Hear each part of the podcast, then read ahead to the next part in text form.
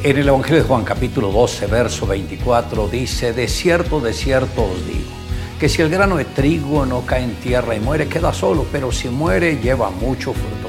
Hoy me gustaría tratar sobre el tema llevando mucho fruto.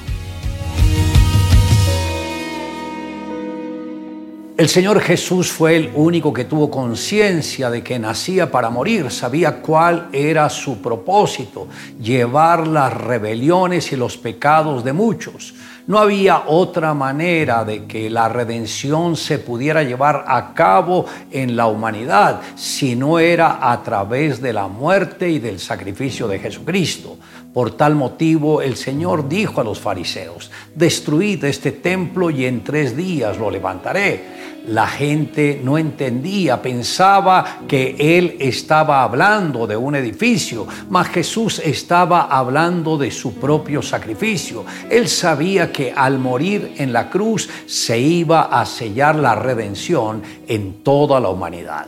El apóstol Pablo entendió muy bien que es la crucifixión.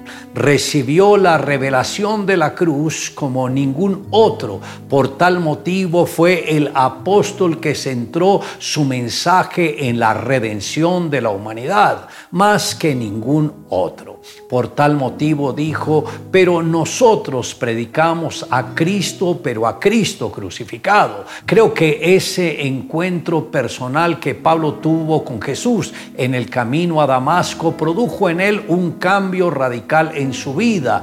Los siguientes tres días en que él permaneció ciego por causa del resplandor de la gloria de Jesús fueron trascendentales en la vida del apóstol, pues en aquella quietud el velo se corrió de su entendimiento y comprendió que Jesús era la culminación de las profecías bíblicas acerca del Mesías. Esto produjo en él un sentimiento de miseria por la ceguera espiritual que lo llevó a perseguir a los seguidores de Jesús. Pablo dijo, con Cristo estoy juntamente crucificado y ya no vivo yo, mas vive Cristo en mí. Y lo que ahora vivo en la carne, lo vivo en la fe del Hijo de Dios, el cual me amó y se entregó a sí mismo por mí. Esto está en el libro de Gálatas, capítulo 2, verso 20.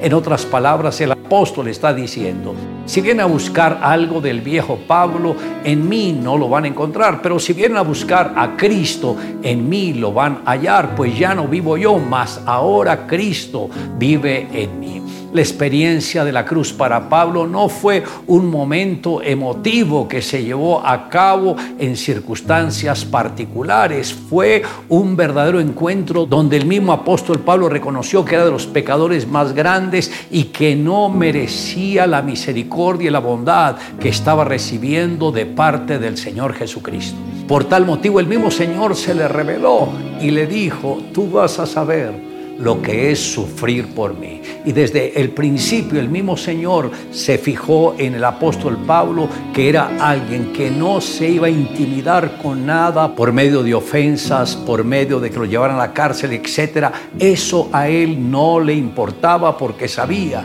que si Jesús estaba con él, él tendría la victoria. Había dos tribus guerreras en los Andes, una que vivía en el valle y otra en lo más alto de la montaña. Un día los habitantes de las montañas invadieron las tierras del valle y como parte del saqueo raptaron a un bebé de una de las familias del valle. Los habitantes del valle no sabían cómo subir a la cima de la montaña, no conocían los senderos que utilizaban los habitantes de ese lugar ni sabían dónde encontrarlos o cómo perseguirlos en el escarpado terreno. Aún así enviaron a sus mejores guerreros a escalar la montaña y traer al bebé de regreso. Los hombres ensayaron un método de escalar y luego otro. Probaron una trocha y luego otra. Sin embargo, después de varios días de esfuerzo, solo habían conseguido avanzar unos pocos metros. Desesperados e impotentes, los hombres del valle decidieron que su causa estaba perdida y se prepararon para regresar a su aldea. Mientras empacaban sus equipos para descender, vieron a la madre del bebé que bajaba de la montaña y llevaba a su bebé en la espalda. ¿Cómo era posible? Uno de los hombres saludó y le dijo, ¿cómo pudiste escalar esta montaña? si nosotros, los hombres más fuertes y capaces de la aldea, no lo conseguimos? Se encogió de hombros y respondió, es que el bebé no era tuyo. En el momento que entendemos que el enemigo ha querido robarnos lo más valioso, nos podemos levantar y con autoridad ir por lo que nos pertenece. Recuerda que la batalla pertenece a Dios.